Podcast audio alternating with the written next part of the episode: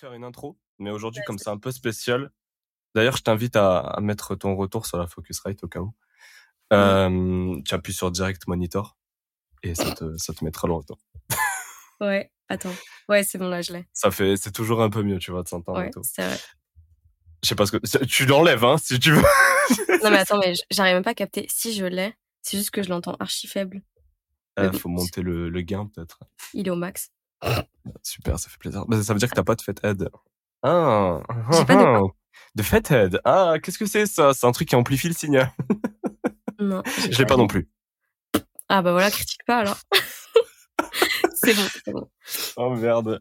Non, bon, je- bref, j'ai l'habitude de faire des intros normalement sur euh, sur Golden Palm, genre euh, les entrepreneurs et tout. what. Bref, aujourd'hui pas de ça. Aujourd'hui, on teste un nouveau format. On fait un truc très particulier. Pas de Maxime, pas de Thomas aujourd'hui. Thomas, il est au Canada, il est parti se percher, je sais pas où.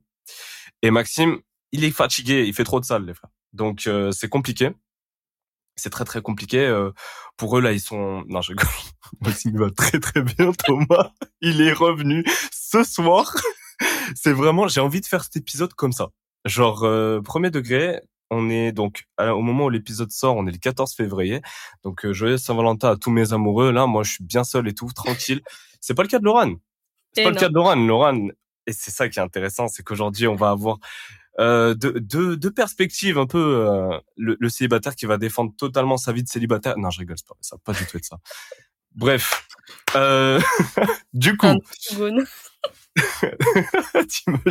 ouais, mais non, mais c'est bien que. de- Oula. Alors du coup, ça, ce sera que, tu vois, par exemple. Hein. J'espère, j'espère. Du coup, Laurent, Laurent, Laurent, je vais te, je vais t'introduire rapidement. Je vais dire parce que aujourd'hui, euh, on est en 2024 et euh, à l'ère des réseaux, tout ça, euh, il est très intéressant de mentionner que je sais pas où je vais dans cette fin de phrase là. J'avais un Mm. truc dans ma tête et non plus, moi non plus, j'écoutais en mode, Hum, il va où là? Bah en fait, euh, je voulais juste dire que voilà, on s'était rencontrés sur les réseaux quoi. C'est tout. Ah Bah, tu peux dire, de par nos passions communes, on s'est rencontrés, genre. Ah ouais, de par nos passions communes, c'est carrément, eh, ça, me- ça sonne bien. Eh, à carrément, fais le podcast, s'il te plaît. Vas-y, j'anime, j'anime. carrément fait le podcast. non, mais du coup, ouais. Donc euh, avec Laurent, en fait, c'est une personne. euh, on s'est rencontrés il y a quoi? Il y a deux ans? Il y a Ouais, bien il plus que deux ans, tu rigoles? Non, il y a deux ans. Il y a deux Bien ans. plus. Non, non, non, deux ans. Deux ans. Je m'en souviens très bien parce que c'était euh, c'était l'été 2022. C'était quand j'étais à fond dans la musique et tout. Ah Mais ouais, non, ça fait deux ans. Mais on s'est connus en 2021, on s'est vu pour la première fois en 2022. Mais on se connaît depuis 2021. Mais bien sûr que non, j'étais en couple en 2021. Mais t'es- tu t'es séparé quand? En 2022. Et ouais, Fry. Ouais, bah alors début 2022, mais on se suivait déjà sur les réseaux. Ah mais oui, c'est vrai, c'était pas du tout par rapport à Interstellar, je sais pas pourquoi. euh. Non, on- en fait, on a on s'est follow sur les réseaux il y a ouais en 2022 et euh, on a commencé à vraiment se parler genre quelques temps après quand j'avais posté euh, une vidéo sur les relations amoureuses et c'est là où t'étais venu me parler. Ça date. Mais du coup, ouais, on s'est, bon, en gros, on s'est rencontrés sur les réseaux et tout, de par nos passions communes euh, euh, pour la musique. Et euh, c'est, il est intéressant de noter aussi que euh, je t'ai invité parce que on parle souvent, genre, on débat souvent de, de sujets et tout. Et bon, c'est, aussi, euh, c'est aussi intéressant de dire que on, on s'entend sur pas mal de choses. Donc, c'est, Ouais. c'est d'un côté, c'est dommage, mais d'un côté, c'est très bien aussi, tu vois. Parce que moi, Mm. j'aime bien qu'on, qu'on me contredise, c'est bizarre, mais. Bah ouais, j'a- j'adore partir dans le débat et tout. Mais euh, voilà, c'est pour ça. Donc c'est super intéressant de. Je sais pas si ça, si c'est pareil pour vous, mais personnellement, c'est. Je sais pas pour toi, Laurent, mais avoir quelqu'un qui genre partage un peu sa vision et tout, ça permet aussi de, de, de discuter de pas mal de choses et dont du sujet d'aujourd'hui, euh, c'est euh, tout simplement les relations amoureuses. On est le 14 février, les frères, les, les tourtereaux et tout là, ça, ça va ou quoi? Ça, ça boit du vin, ça se fait des restos et tout, et les restaurateurs ils sont trop contents. Vraiment. Euh, tout ça pour dire, Laurent, s'il te plaît, dis-nous qui tu es là. Dis-nous qui tu es. Qui je suis, qui caractérise le plus Caractère. Finalement, mon dernier single allait le streamer sur toutes les. Non mais ça y est, c'est bon. Là, mais c'est bon. Allez, fin du podcast, les frères. Ça tue. On a tout plié. Non, alors qui je suis? Bah déjà, euh, je suis lyonnaise. Du coup, je m'appelle Laurane. J'ai 21 ans et euh, j'ai été pendant euh, plusieurs années étudiante. Et il y a de ça un an, j'ai tout arrêté pour vivre de la musique. Donc aujourd'hui, ma plus grosse passion est devenue mon métier. Donc je fais des concerts et, et, voilà, j'ai je vadrouille de, de droite à gauche dans ce monde pour chanter. Ah, donc t'as fait un petit peu, t'as eu l'audace de faire ce que beaucoup de gens en fait rêvent de faire, beaucoup de, de, de gens comme moi, comme toi en fait, comme beaucoup de gens comme nous en fait rêvent de mmh. faire, donc de, vivre de la musique. Toi, tu as eu l'audace de, de dire, vas-y, c'est bon, je, je, commence et juste je me mets dans le grand bain. En plus, faut savoir que hum, t'avais, t'étais genre à la fin de tes études, t'as deux doigts d'avoir ton diplôme. Ouais. Donc t'as vraiment fait genre un qui tout doux, genre tu t'es dit je je all la musique quoi. Ouais, bah j'avais pas trop le choix. Après c'était une décision euh, plus en mode euh, les études ça me saoule et j'ai en fait j'ai trouvé plus rien de personnel donc euh, je me suis dit de toute façon je veux pas être psychologue donc laisse tomber je vais, je suis trop jeune pour m'embêter avec ça. Je me casse de là et, et j'ai fait tout ça du coup. Ah ouais, mais c'est c'est intéressant en fait de de se dire quand même que tu vois, t'as as eu comment comment on dit ça? Euh, L'honnêteté en fait envers toi-même de dire ben ça me plaît vraiment pas, tu vois. Moi je l'ai vu il y a pas longtemps hein, sur mes études à perso. Je te mens pas, je ouais. ça, ça me plaît mais ça me plaît plus autant qu'avant, c'est ça que je veux dire. Bah, les études, c'est ça qui, est, qui peut être lourd aussi. C'est euh, le côté théorique. Après, toi, tu es en entreprise, donc euh, tu as un peu plus ce côté boulot. Mais c'est vrai que moi, le côté euh, études très théoriques, psychologie, où tu as 25 heures de cours où tu écoutes des gens qui parlent, il y a un moment donné, ça y est, quoi. À, force d'écouter les gens parler, moi aussi, j'ai envie de parler, quoi. donc, et bah, je parle, je chante à la place. Ah bah, c'est un peu mieux quand même. Enfin, moi, je, je préfère, tu vois, après, on fait un podcast là, mais bon, tranquille. moi, il y a eu une période où je préférais vachement plus euh, poser derrière un micro que de parler derrière un micro. Mais bon, il mmh. y a que les cons qui changent pas d'avis, comme on dit. Hein. Mmh, c'est vrai. Mais euh, bon, après, c'est resté un petit peu, mais c'est plus trop, euh, c'est plus trop euh, dans mon dans mon dans mon focus, on va dire. Ouais. Mais bon, voilà. du coup, ouais. comment on pourrait partir? Attends, déjà, je vais lever mon bureau parce que je pense que ça va m'aider. Ouais, parce que j'ai acheté un bureau assis debout et du coup, je peux mettre oh archi debout en fait. Je peux mettre méga debout en fait. C'est là, tu vois, mon bureau il est en train de monter. tu fais un meeting carrément. Mais je te jure, mais tu sais qu'en plus j'ai ma grosse télé à ma droite là. Mmh. Et, du coup, ça fait un petit peu, tu sais, euh, les Google Teams et tout. Enfin, pas le. Oh, putain. il manque plus que tapis de course en dessous du bureau et là, t'es là, t'es bon là. Ben. C'est pour me vanner que tu dis ça ou? Mais non, mais tu connais pas les, les bureaux où t'as genre un tapis où tu peux marcher pendant que tu bosses? Tu t'es déco Non. Attends. Tu vois pas? Tu vois pas ça? Oh, merde Oh, oh shit Tu viens de, de clairement décrire en fait pourquoi j'ai acheté ce putain de bureau assis debout. Oh, je vais péter un câble. C'est hilarant. Non, mais attends, c'est tellement. Euh... Attends, c'est quoi C'est. en plus, tu m'as dit ça en mode tu dis ça pour me vanner comme si j'étais au courant que t'avais un tapis sous ton bureau. Bah, je sais pas, moi je me suis dit, bah attends, je dois l'avoir dit. oh, vraiment pas. Tu sais, c'est comme le coup de la porte, au bout d'un moment, c'est bon, j'ai ah, assimilé. ah ouais, non, le, la porte, ouais, c'est une vraie dinguerie, hein, c'est une vraie dinguerie. Ah, mais du coup, ouais, j'ai un bon gros tapis en dessous et je marche avec, voilà. Oh putain, énorme. voilà, bon ben super. Écoute, et euh, moi ça me, ben, du coup moi ça me procure énormément de, de satisfaction, tu vois, de marcher. Euh. Et d'ailleurs ça m'en vient à penser. Euh, pour toi, c'est quoi le bonheur? C'est une bonne question. Est-ce que ça émane de quelqu'un d'autre ou est-ce que ça émane de toi? Non, c'est quelque chose que tu dois accomplir tout seul? Est-ce que c'est quelque chose que tu dois faire à deux? À deux, on va plus loin. Mmh. Tout seul, on va plus vite. Est-ce que qu'est-ce que t'en penses Tu me vannes ou tu veux que je réponde sérieusement? Ouais, comme tu veux en vrai. T'es en train de me vanner là? Non, non, j'étais pas en train de vanner, j'étais juste en train de lâcher toutes les questions qui me venaient. eh bah, écoute, si tu veux, je peux te donner ma vision du truc. Euh, franchement, avec le temps, euh, je pense que je me suis beaucoup construite sur le fait que le bonheur, c'est la famille.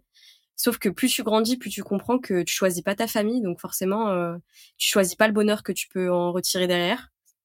Et euh, je pense que de toute façon, tout ce qui nous entoure, ça peut nous procurer du bonheur, mais euh, c'est pas forcément euh, déjà le bonheur. Enfin, le bonheur, c'est pas quelque chose de linéaire de base. Donc, tu peux pas, euh, par exemple, je sais pas, tu te mets en couple avec quelqu'un, cette personne te rend heureux, Mais c'est pas linéaire. Ça veut dire que peut-être que dans six mois, la personne te rendra plus vraiment pareil. Parce que t'as le côté, bah, évolution de l'humain. Et forcément, bah, les relations et les liens, ils changent avec le temps. Et euh, on va dire que la jauge de bonheur que la personne peut t'apporter dans ta vie, elle va euh, différencier à certains moments de vie. Donc je pense que la base du bonheur, elle vient quand même euh, à bien 90% de nous, parce qu'il y a le côté bah gérer ce qu'on doit gérer avec nous-mêmes, que ce soit bah, notre caractère, nos défauts, qu'est-ce qu'on a envie de faire dans la vie, parce que nos, nos choix de vie font qu'on va être heureux ou non. Tu prends l'exemple de personnes qui font un métier qu'ils aiment pas pour le salaire, Peut-être qu'au début, ils seront heureux, entre guillemets, ils auront le bonheur euh, financier de pouvoir s'acheter peut-être une belle maison, un truc comme ça. Mais à la longue, ils vont tellement se tuer à leur travail et ils auront acquéri tout ce qu'ils avaient besoin avant que bah retrouveront plus la même source entre guillemets de bonheur que ça peut leur apporter et ils seront malheureux peut-être toute leur vie à cause de ça. Et à le côté, bah les gens qui peuvent choisir par exemple des métiers un peu plus passion, un peu plus euh, ce qu'ils ont vraiment envie de faire, qui vont peut-être gagner moins, mais le fait de faire ses choix de vie en fonction de là où tu veux aller et là où tu es bien, ça fait déjà, je pense, une bonne partie du travail. Donc, euh, je pense que ça vient vraiment euh, grande partie de nous, mais bien sûr que les gens qui t'entourent, nous, on est des animaux, on a besoin d'être euh, sociables. On est, on est des animaux qui ont besoin de, de vivre en communauté. On a toujours vécu en communauté. rares sont les humains qui se sont exilés, enfin, qui ont fait un peu, ouais, genre leur terrier et vivent tout seuls. donc, comme on mmh. est quand même une espèce qui est très communautaire, je pense qu'il y a quand même une grande partie de bonheur que tu retrouves dans ton entourage, euh, que tu as choisi ou non, mais euh, en tout cas, ouais, que tu retrouves beaucoup de bonheur euh, chez les autres aussi. Ok. Alors moi, j'ai plusieurs questions qu'en fait qui me viennent par rapport à tout ce que tu dis. Mmh. c'est en fait moi personnellement, je fais la différence entre le le le bonheur et le fait d'être fondamentalement heureux, tu vois. Genre par exemple, tu peux avoir des, des plein de moments de vie dans même dans une seule journée, tu peux avoir plein de moments dans une seule journée qui t'apportent du bonheur, mais fondamentalement t'es pas heureux, tu vois. C'est-à-dire que par exemple, tu peux euh, bah, jouer aux jeux vidéo, tu vois, euh, manger euh, des trucs, regarder Netflix, tout ça, ça te rend, ça te donne du bonheur en fait en réalité, tu vois. C'est des moments de bonheur puisque d'une certaine manière, ça te ça te déclenche des trucs dans le cerveau, donc la dopamine, tout ça, euh, qui font que ça te donne l'illusion d'être heureux, mais en réalité, c'est juste que tu accumules assez de moments de bonheur pour avoir l'illusion d'être heureux. Tu vois. Donc, mmh de ce point de vue-là, tu, tu penses que euh, en soi, le bonheur qui émane des situations euh, que tu peux vivre au quotidien, est-ce que c'est est-ce que c'est pas plutôt dépendant de, ben, comme tu disais en fait, de la vision que tu que tu accordes et la valeur que tu accordes à ces moments-là qui vont te rendre fondamentalement heureux en fonction de l'éducation que tu as eue, en mm. fonction de la perception que tu as du monde et en fonction de tes valeurs, du coup qui qui sont un peu intimement liées euh, à l'éducation? Tu vois parce que par exemple toi tu me parles de la famille, mm. moi si si je te parle de bonheur, moi je vais plutôt te parler de liberté, tu vois. Ouais. Donc euh, je sais pas ce que ce que tu en penses de ça. C'est c'est la première question qui me vient. Hum, bah en fait, par rapport à ce que tu as dit, c'est hyper intéressant parce que ça renvoie à la notion de désir et plaisir qu'on a en philosophie euh, que j'avais étudié quand j'étais au lycée. Ça m'avait vraiment intéressé parce que, en fait, pour moi, tout ce qui est, par exemple, euh, moi, j'adore jouer aux jeux vidéo aussi, tu vois. Et quand, par exemple, je vais jouer à un jeu vidéo que j'adore, bah, je vais avoir du plaisir à jouer. Mais ça va pas m'apporter du bonheur dans ma vie. Parce que, pour moi, ce qui me renvoie du bonheur, c'est des moments de vie, mais euh, dont je vais me souvenir, tu vois. Par exemple, typiquement, bah quand je vais jouer aux jeux vidéo, euh, peut-être euh, je sais pas, je joue avec des potes par exemple et tout, le moment de vie avec mes amis où on va kiffer sur un jeu et on va rigoler, on va se taper un fou rire sur un truc drôle ou un truc comme ça. Oui, là, ça peut renvoyer une notion de bonheur parce que c'est un moment dont je vais me souvenir et que je vais me rappeler avec mes amis plus tard. Mais le côté, par exemple, moi qui joue toute seule à un jeu que j'adore, tu vois, typiquement en ce moment, je joue grave à Zelda. Je kiffe jouer à Zelda. Mais il y a pas de bonheur. C'est du plaisir parce que je vais pas me souvenir, enfin, je vais me souvenir des quêtes que j'ai fait, mais c'est pas euh, je vais pas m'en souvenir en me disant putain mais qu'est-ce que j'étais contente quand j'ai fait cette quête tu vois ce que je veux dire? C'est un côté hyper euh, momentané et c'est un plaisir donc c'est pour ça que bien sûr plein de petites choses accumulées dans ta journée qui te font plaisir ça enfin ça remplit un peu ta jauge de hum, bien-être dans ta vie mais ça fait pas ton bonheur parce que le bonheur c'est quelque chose de bien plus profond que ça c'est tu peux pas jauger ton bonheur sur euh, typiquement en ce moment dans ma vie ça va bien je suis heureux bah ouais, mais le bonheur, c'est bien plus compliqué que ça, en fait. C'est pas juste, euh, par exemple, en ce moment, putain, dans mon travail, ça se passe trop bien. Je gagne bien ma vie et puis j'aime bien ce que je fais. Euh, je suis heureux. Ouais, mais est-ce que du coup, ça veut dire que ton bonheur, tu le limites à ton travail? Parce que si ton travail, ça se passe bien, mais qu'à côté, je sais pas, ta relation amoureuse, c'est un désastre, avec ta famille, ça se passe pas bien, euh, tu vois, est-ce que tu peux vraiment... En fait, je pense que c'est à toi de savoir qu'est-ce que tu estimes euh, dans ta vie qui fait ton bonheur. Donc, il y a des gens, par exemple, bah, leur ligne directrice de vie, c'est vraiment... Euh, le travail, leur, le travail, c'est leur vie. Donc les gens, quand ça se passera bien au travail et qui vont vraiment kiffer leur métier et tout, ces gens-là seront heureux, même si la côté n'est pas bien. Et inversement, il y a des gens qui peuvent avoir un bon job, mais si par exemple leur relation amoureuse ça va pas, leur relation familiale ça va pas, tout ce qui est humain ne va pas, ils seront jamais heureux même avec un très bon poste. Et donc c'est pour ça que bien sûr tu peux tomber un peu dans l'espèce de déni de te dire euh, je fais plein de choses que j'aime bien tous les jours. C'est un peu euh, la, le mindset un peu euh, du stoïcisme en fait, hein, enfin avec de grosses guillemets, mais c'est un peu le côté bah j'ai pas vraiment de contrôle sur certaines choses donc je vais prendre que ce qu'il y a de bon à prendre dans la vie. C'est une manière de penser, c'est une façon de se construire. Par contre, euh, je pense que le risque dans cette façon de penser-là est de construire un petit peu le fait d'être heureux dans sa vie euh, en, en ressentant que les trucs positifs qui t'arrivent dans la journée, c'est le fait de pas te confronter à tes problèmes. Le fait de d'être dans le déni ou de mettre un peu sous le tapis certaines choses qui sont profondes. Ah mais tu suis grave d'accord ouais, t'as pas le contrôle, donc tu dis bah non mais de toute façon aujourd'hui j'ai passé une bonne journée, il y a pas de raison que je me sente pas bien, c'est pas grave, ça m'atteint pas, de toute façon j'ai pas de contrôle sur euh, le fait que euh, telle personne m'ait abandonné, donc ouais mais du coup si tu creuses pas le sujet, ça va te revenir tout le temps et il y aura toujours un fond de toi qui restera là-dedans, tu vois. Donc euh, c'est en vrai c'est un sujet c'est tellement tellement complexe en vrai. Mais tu sais que en plus ça c'est un truc qu'on a vachement creusé avec avec les gars, c'est c'est en fait la quête de, enfin, la, la plupart des, des gens, quand ils euh, font quelque chose, par exemple, euh, comme tu dis tout à l'heure, euh, le déni, tu vois, mmh. le, le, le, fait que, que, que les gens, en fait, voient la forêt brûler et regardent ailleurs, tu vois, un petit peu. Ouais. bah, c'est un peu ce truc qu'il y a aussi et qu'on prône un peu dans le podcast sans, en essayant de pas être trop, de pas être trop euh, comment dire euh, extrémiste comme euh, les gourous du dev perso. C'est un mmh. peu le, le fait de, de, de remplir sa vie avec des choses futiles, tu vois. Ouais. Euh, c'est par exemple trop traîner sur les réseaux sociaux ou alors laisser les réseaux trop t'affecter, tu vois. Parce que la plupart du temps, les, les gens vivent une vie tellement vide, tu vois, genre ils vont au travail sans trop savoir pourquoi euh, ils, ils, font des choses euh, un peu, euh, comment dire, je cherche un mot, mais à chaque fois je cherche des mots très compliqués, donc je vais arrêter. Superficiel, non? Bah, ils sont très dans. Le... Ouais, c'est ça. En fait, si tu veux, ils ont tellement peu de sens dans leur vie. En réalité, c'est ce qu'on cherche tous, tu vois. Même, je pense que c'est la majorité des cas euh, pour euh, les burn-out au taf et tout. C'est en fait c'est la quête de sens, tu vois, au travail. Et les gens vont se remplir avec des choses futiles comme de la malbouffe, euh, du divertissement, des réseaux sociaux, tu vois.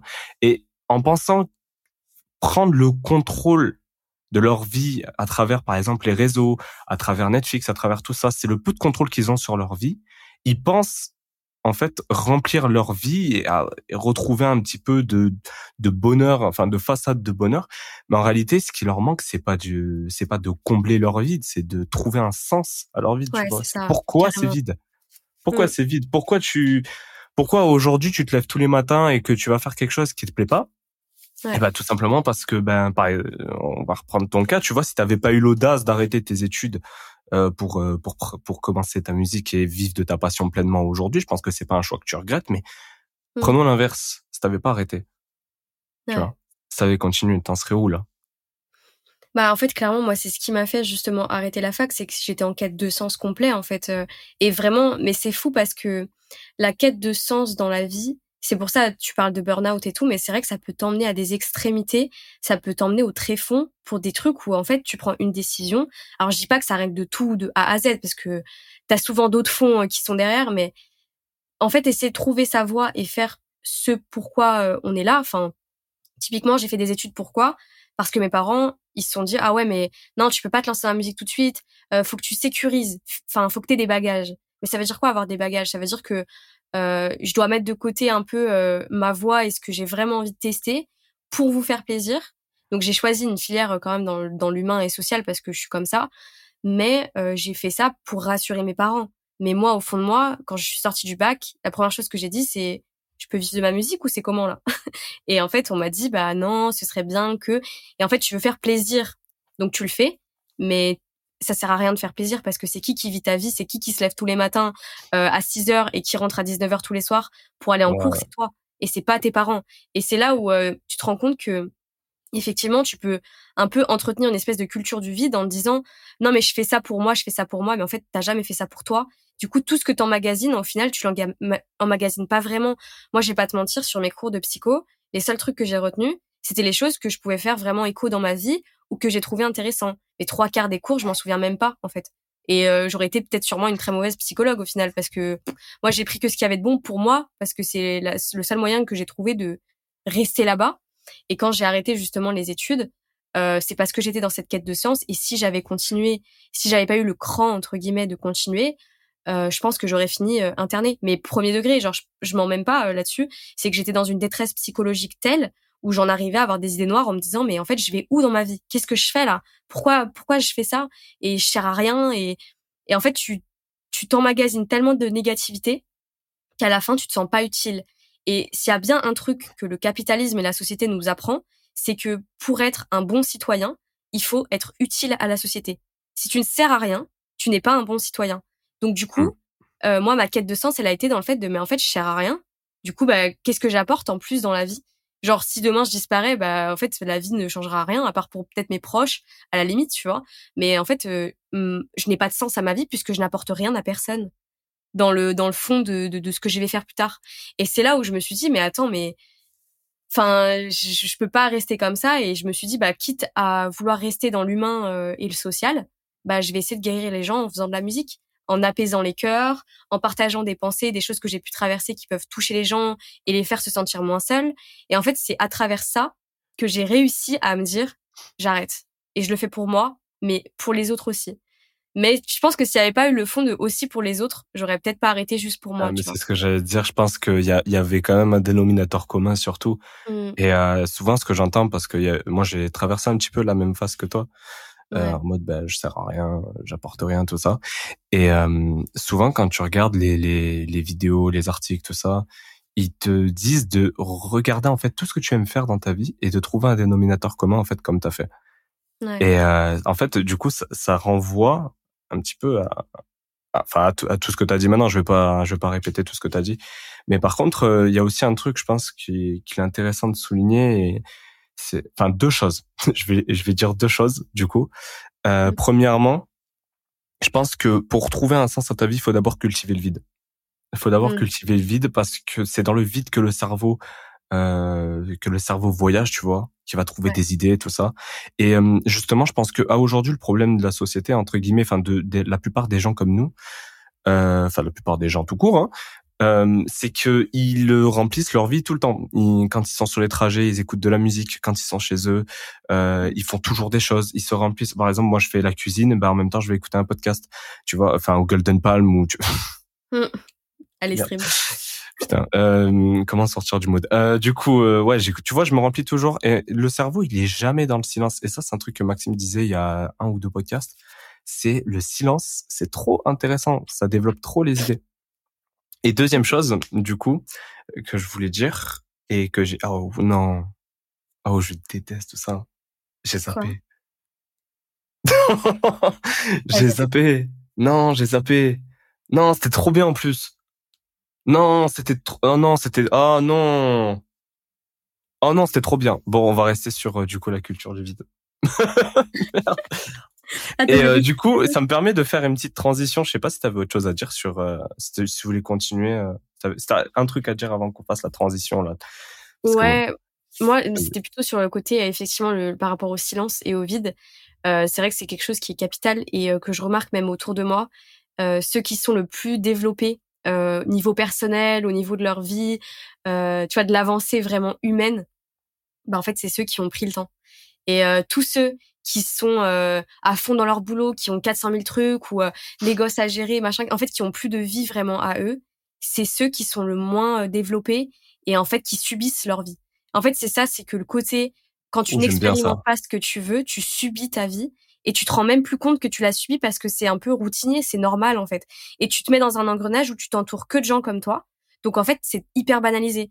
Et moi, j'ai remarqué depuis que du coup je me suis lancée dans la musique, j'ai beaucoup plus de temps puisque j'ai plus les études euh, à côté. Donc en fait, j'ai le temps de me consacrer à 100% sur mon projet, mais j'ai aussi pris le temps et volontairement de me développer dans ma vie. J'ai pris le temps des journées entières à me dire, euh, bah aujourd'hui, qu'est-ce que tu vas faire? Bah tu vas faire des choses qui te font du bien, tu vas réfléchir sur ça. Et en fait, à force, tu prends le temps de comprendre comment plus subir ta vie et comment être bien dans ta vie.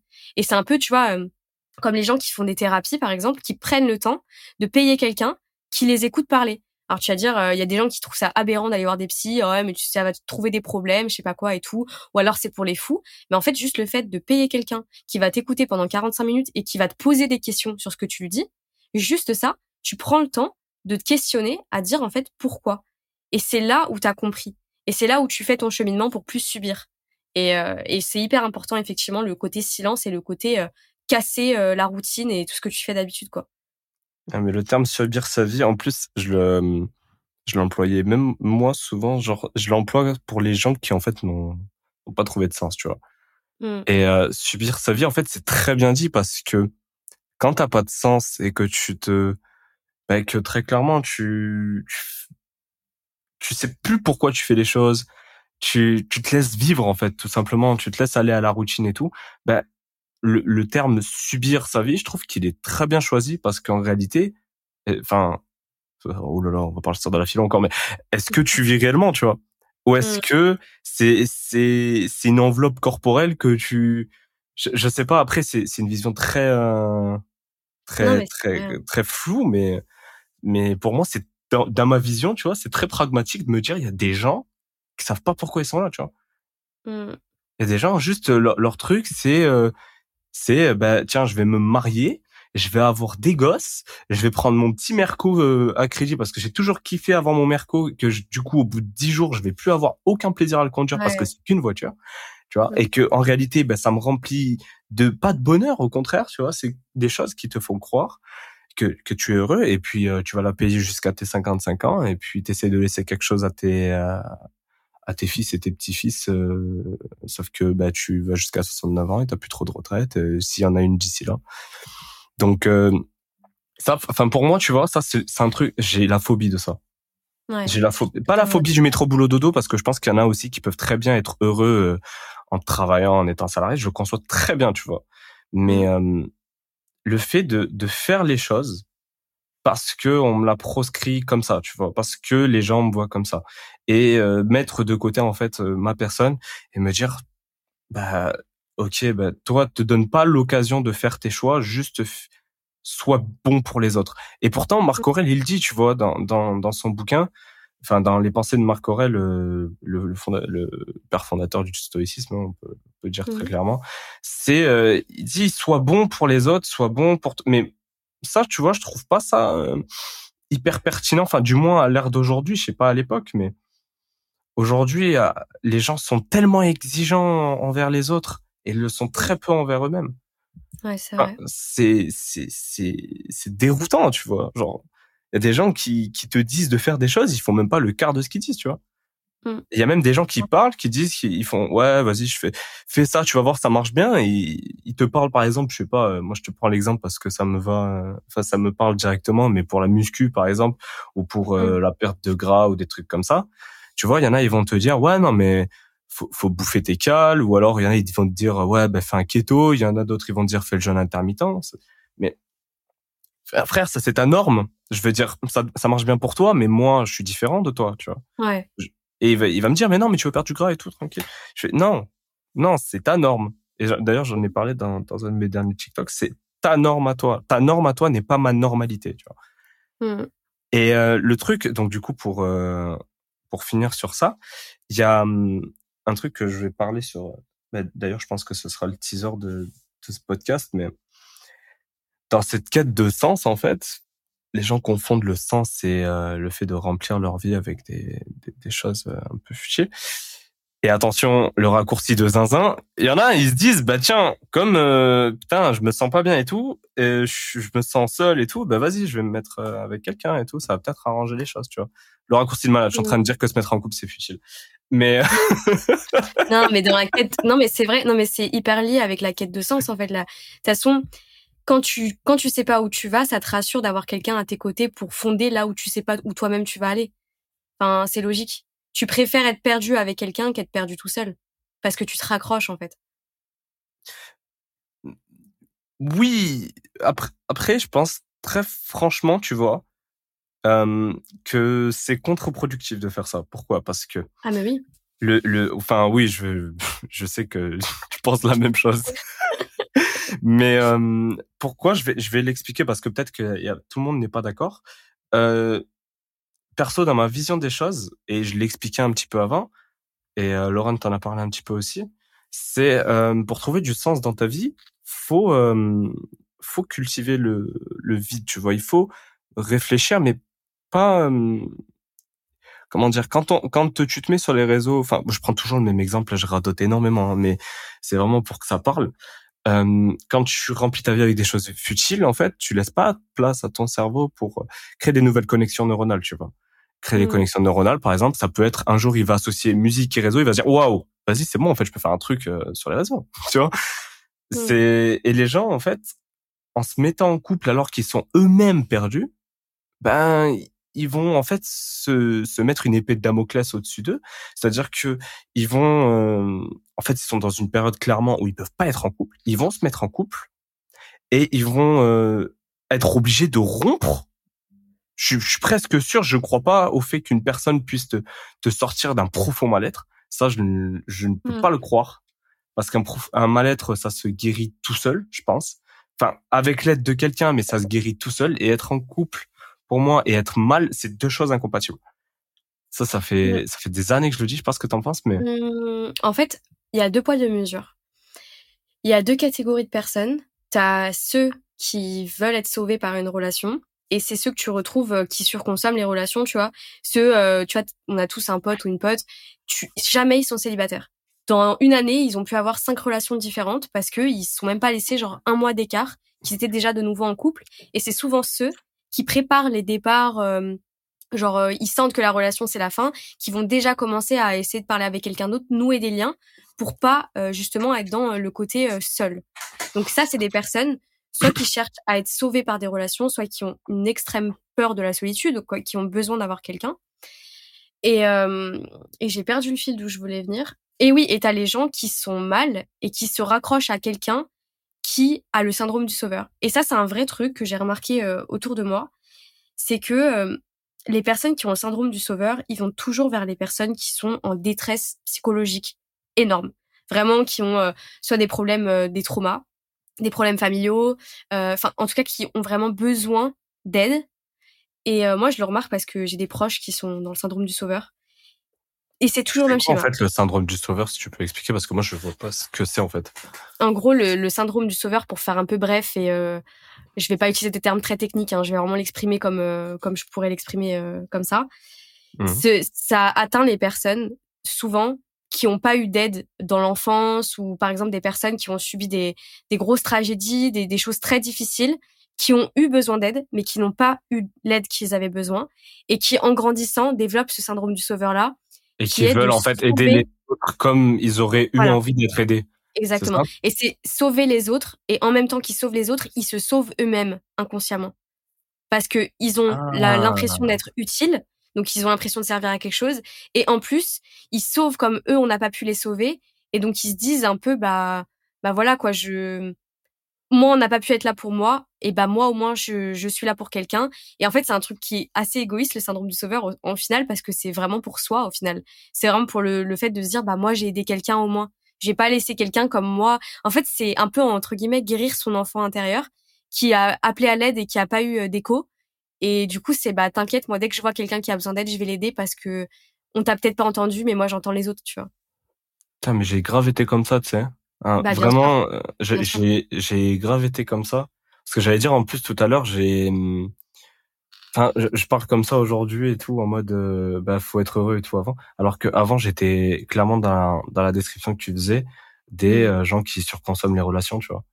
Genre euh, pendant peut-être de 2013 à 2017, je crois que j'ai passé euh, 4-5 mois célibataire. Mmh. Et je fais, j'ai fait que des longues relations. Donc c'est des relations qui m'ont appris, enfin pour lesquelles j'ai appris et tout.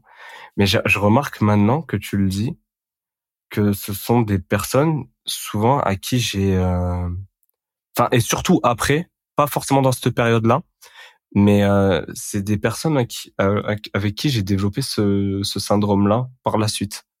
Ouais. Genre, enfin, je, je vais pas forcément c'est des blases et tout, mais par la suite, en fait, je suis sorti avec plusieurs plusieurs personnes qui qui en fait m'ont m'ont m'ont fait ressentir le besoin d'être euh, comment dire genre je savais en fait aujourd'hui tu me tu me mets la situation. Tu me mets devant cette personne en flirt je te dis c'est red flag c'est red flag de zinzin. Genre la personne elle me donne toutes ses insécurités tout ça. Je dis pas qu'il faut euh, attention hein, mais euh, elle me elle me sort des des trucs en fait que moi pour moi c'est red flag maintenant. Mais mmh. à l'époque j'étais en mode ok je m'engageais à fond mais à fond dans le truc. Je me disais ok, mais comment on peut arranger ça et tout? Alors que c'est des trucs, tu vois, tu peux pas l'arranger.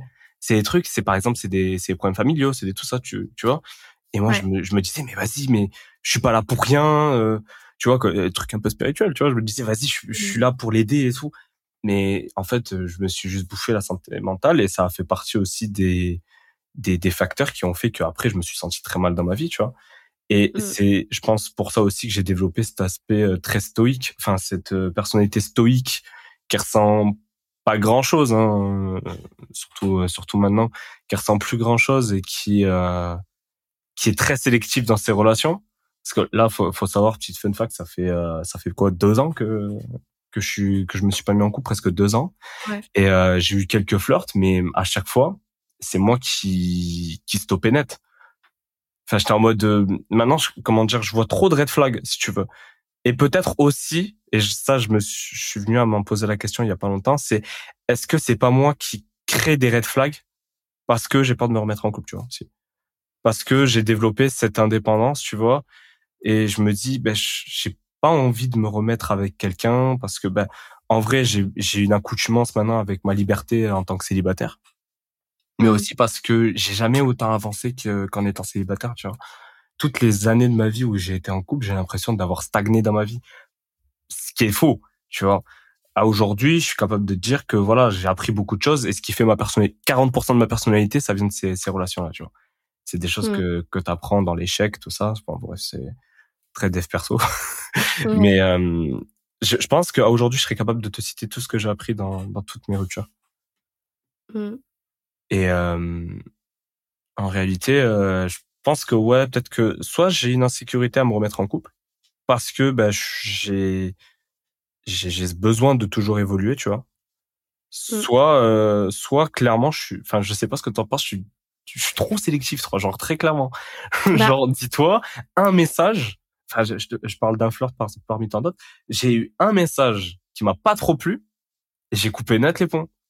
Et quand mmh. je te dis pas trop plus, c'est genre un truc qui se fait pas, tu vois. Je c'est pas un truc en mode euh, ok, c'est un red flag en mode oh euh, oh ben j'ai j'ai des problèmes familiaux, pas du tout, tu vois. c'est vraiment ouais.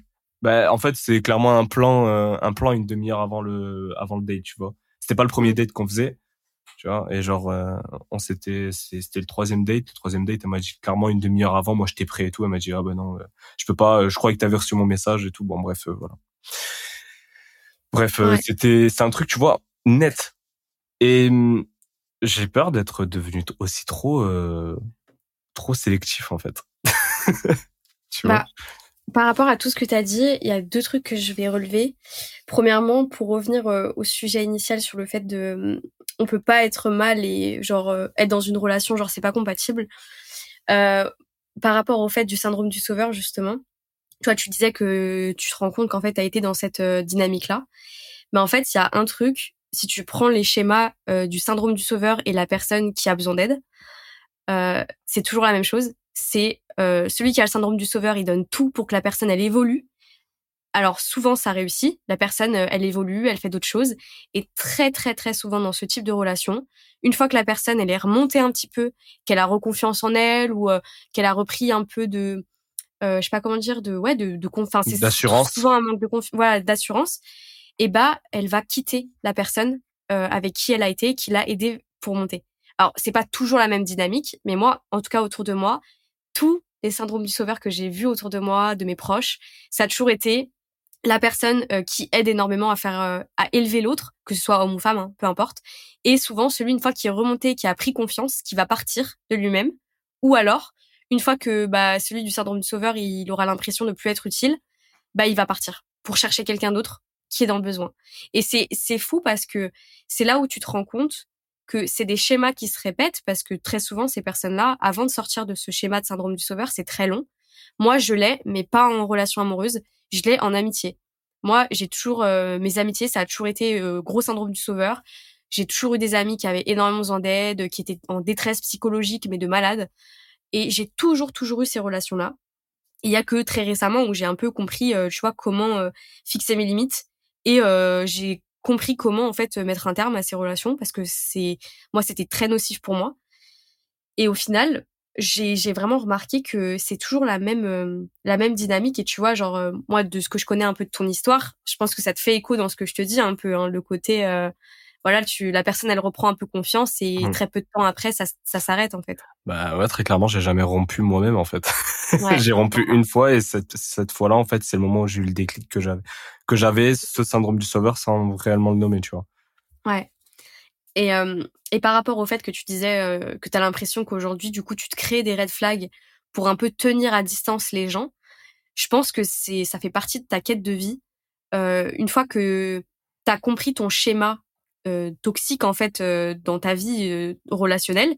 Une fois que tu as compris les schémas qui se répètent, pourquoi ils se répètent, là en plus toi ça fait deux ans, deux ans que tu es vraiment dans le développement. En plus, t'es quelqu'un qui se pose beaucoup de questions, qui va beaucoup réfléchir, tu vas aller très loin dans tes réflexions. T'es pas quelqu'un qui reste en surface. Quand tu as envie de comprendre un sujet, tu vas creuser jusqu'à trouver de l'or, tu vois. Et comme tu es mmh. quelqu'un comme ça, je pense que tu es allé tellement loin dans ton développement personnel qu'aujourd'hui, t'arrives plus à laisser quelqu'un rentrer dans ton intimité. parce que tu as fait une bulle. Tu as fait une bulle autour de toi, une protection. Tu, en fait, tu t'es trouvé, c'est ça, ta quête de sens, tu commences à vraiment, vraiment l'affiner pour vraiment savoir un peu où tu te diriges dans la vie. Toi, ta quête de sens, c'est ta liberté. Du coup, qu'est-ce qui est en contradiction avec la liberté? C'est le fait de se mettre avec quelqu'un. Parce que on va pas se mentir, chacun sa notion du couple, etc. Mais être avec quelqu'un, c'est perdre un peu de ses libertés. Et c'est normal, hein, soit, enfin, après chacun construit son couple comme il veut, mais généralement, quand tu te mets en couple avec quelqu'un, tu as moins de liberté que quand tu es célibataire. Parce que tu peux, bah, t'as pas d'attache. Donc, euh, imaginons que demain tu veuilles déménager en Nouvelle-Zélande, t'auras pas euh, ta copine euh, que tu aimes qui sera là et t'auras pas de choix à faire en fait. T'es vraiment libre de dire je m'en fous, je me casse et j'ai pas d'attache.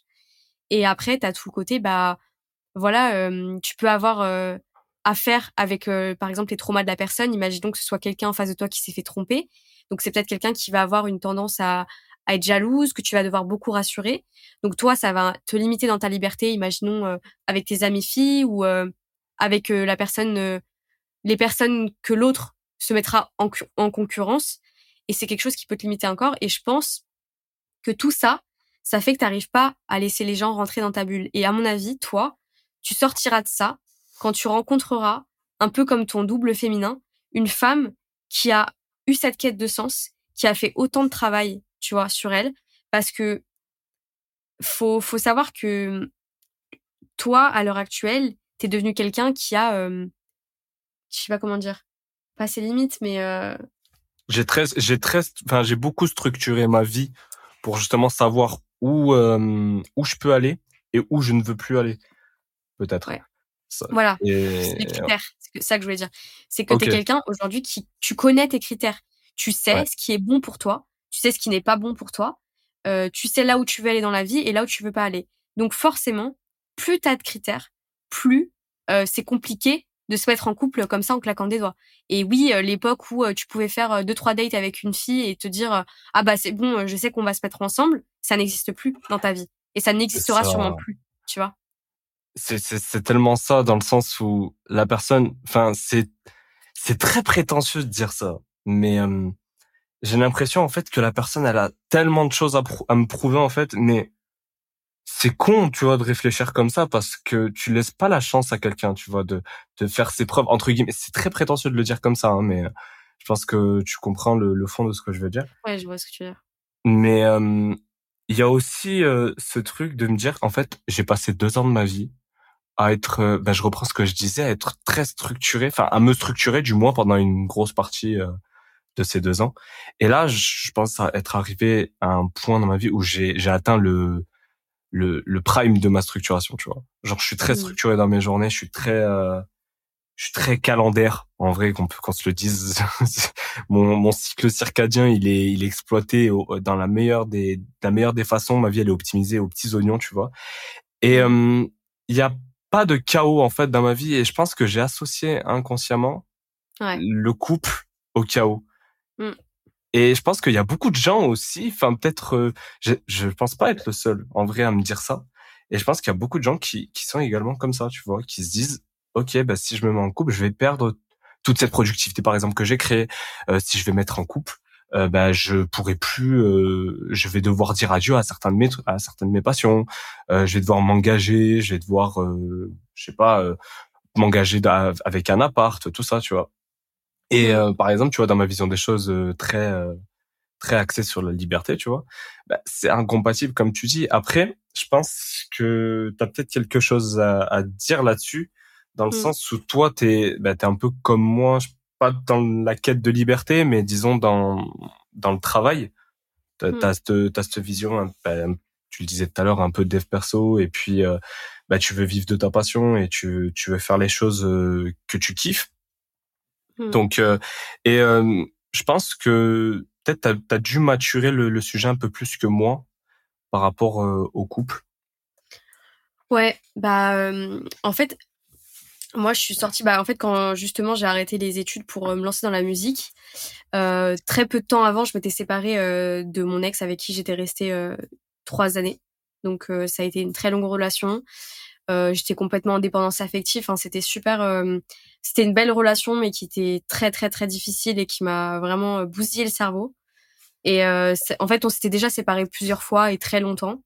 on a déjà eu une coupure d'un an, tout ça. Donc, j'avais eu le temps de réfléchir sur plein de choses. Et en fait, quand ça s'est arrêté, c'était parce que en fait, je me suis dit, mais en fait, c'est quelque chose qui me tire vers le bas. Aujourd'hui, j'ai pas besoin d'être en couple et encore moins avec quelqu'un qui me tire vers le bas, quelqu'un avec qui je suis plus heureuse et en fait, j'étais juste rattachée aux souvenirs. J'étais pas, euh, j'étais plus amoureuse. C'était les bons souvenirs. C'est le fait qu'on avait grandi ensemble. Tu voulais retrouver les souvenirs que que tu avais euh, avec cette personne avant. En fait, je suis quelqu'un. Moi, j'ai toujours été amoureuse de l'amour. J'ai toujours eu besoin d'aimer quelqu'un, d'avoir quelqu'un en tête, parce que comme l'amour, c'est quelque chose qui m'a beaucoup perturbée quand j'étais enfant. J'étais en quête de quelqu'un mais depuis que je, vraiment je suis en primaire quoi. C'est ça tu regardes mon journal intime de quand j'étais en primaire c'est que euh, je suis amoureuse de telle personne j'aimerais ah, tellement tu m'en avais parlé je crois. Et, vraiment c'est c'est une folie genre sur mon journal intime c'est euh, j'avais genre 9 euh, ans et j'écrivais déjà euh, mon cœur se brise que ce garçon ne s'intéresse pas à moi alors que enfin t'as 9 ans t'es en train de jouer dans la cour tu cours derrière un ballon quoi enfin tu manges du sable enfin tranquille. ouais voilà tu tu tu croques des billes quoi enfin à un moment donné faut se mettre dans le droit chemin tu vois. Reste concentré. Et je te jure je te jure j'étais là j'avais déjà cette quête de l'amour. Mais après, moi, c'est parce que j'ai une éducation assez particulière et qu'on m'a vraiment enseigné, enfin, surtout du côté paternel, que c'était l'amour qui allait me rendre heureuse. Donc c'est pour ça que toute ma vie j'ai cherché l'amour parce que j'ai toujours cherché à être heureuse. Et en fait c'est en grandissant, en développant que j'ai compris que c'est pas l'amour qui allait me rendre heureuse, c'est moi-même et c'est l'amour que j'ai pour moi qui allait me rendre heureuse et pas un autre amour. Et quand j'ai compris ça, euh, j'avais déjà compris ça, tu vois, quand je me suis remise du coup avec mon ex, et euh, on est resté, je crois, deux mois ensemble et après on s'est reséparés parce que très vite, j'avais j'avais énormément travaillé sur moi et cette personne, elle m'a tiré vers le bas et j'étais mais vide, mais coquille vide quoi. Je j'étais pas heureuse, j'avais vraiment des pensées très sombres, enfin j'étais pas bien dans ma vie. Donc j'ai euh, j'ai décidé d'arrêter euh, cette relation et par le même biais du coup arrêter les études. Je me suis dit quitte à faire les choses, on va pas les faire à moitié. Et très mmh peu de temps, enfin très peu de temps après, si quand même genre deux trois mois après, euh, du coup j'ai rencontré euh, quelqu'un dans une soirée, mais vraiment un truc, la rencontre banale, tu vois. Et j'ai senti un truc avec cette personne où ça faisait genre vraiment mais des années et des années que je n'avais pas ressenti ce truc-là. De tu vois la personne, tu fais waouh, j'ai envie de savoir. Et vraiment quand j'ai quand j'ai vu cette personne, je me suis dit j'ai envie de connaître ses doutes, j'ai envie de connaître ses peurs, j'ai envie de connaître son histoire, j'ai envie de connaître ce qu'il aime, ce qu'il aime pas. Et c'est là où je me suis dit attends, euh, qu'est-ce qui se passe? Enfin moi mon bonheur il vient que de moi, mais j'ai ressenti un truc mais tellement mais tellement fort et, euh, et je me souviens qu'on s'était vu nous euh, juste après euh, que je l'avais rencontré la première fois. Et, et c'est vraiment ce soir-là, j'étais genre à l'ouest parce que je me suis dit mais qu'est-ce qui est en train de se passer dans ma vie? Et ça a tout chamboulé, toutes toutes mes idées que j'avais menées avec le temps, le fait de, de m'être concentrée que sur moi, de me dire que ta son bonheur il viendra jamais d'un homme. Et ben en fait ça venait me perturber parce que je me suis dit pourquoi j'ai autant d'intérêt sur quelqu'un que je connais pas? Enfin, je pense, enfin, tu sais, j'étais en mode, mais c'est un truc euh, de gamin, c'est un truc au collège, ça. Quand tu vois un mec, euh, tu te dis ah machin et tout. Et vraiment, je me suis posé la question, mais qu'est-ce qui se passe? Et donc j'ai appris à fréquenter, euh, à connaître du coup cette personne et tout. Et en fait, j'ai compris instantanément que sans le vouloir, j'ai rencontré la personne qui correspondait à tous mes critères. au niveau du travail, on était pareil. On avait tous les deux beaucoup d'ambition dans la vie. On voulait aller à des points qui étaient très hauts et c'était notre priorité dans la vie. Donc euh, on n'allait pas euh, pas faire certaines choses pour certaines personnes. Genre on avait vraiment nos trucs concrets. On avait les mêmes passions. Euh, on avait la même force de caractère et un chemin de vie aussi compliqué qui faisait qu'on se comprenait mutuellement sur soit bah certains comportements. On a on est tous les deux très impulsifs. Enfin, on avait vraiment beaucoup de ressemblances. Et il y a mmh. un côté moi qui m'a fait peur au début parce que quand tu quand tu rencontres quelqu'un qui te ressemble beaucoup, moi j'ai toujours peur d'avoir un espèce de truc de ouais mais c'est mon épreuve de vie. C'est pour que je m'affronte moi-même. Que tel le, côté miroir, hein, tel le côté euh, tu supportes pas les défauts de l'autre parce que c'est les mêmes que les tiens, tu vois. Et euh, ah ouais. ah ouais, c'est OK. c'est ben je sais pas, elle m'a m'a frappé ta phrase là, bizarre. Bah ouais, mais c'est le côté en fait dans une relation généralement euh, tu vois, au moment culminant des embrouilles, quand tu vois les mêmes reproches, les ouais, mais toi, t'es comme ça, t'es comme ça. Si tu retournes l'inverse et que tu te poses la question, mais en fait, est-ce que moi, je suis pas pareil? Dans trois quarts du temps, tu vas dire, en fait, ouais, si je me le reproche à moi aussi, tu vois.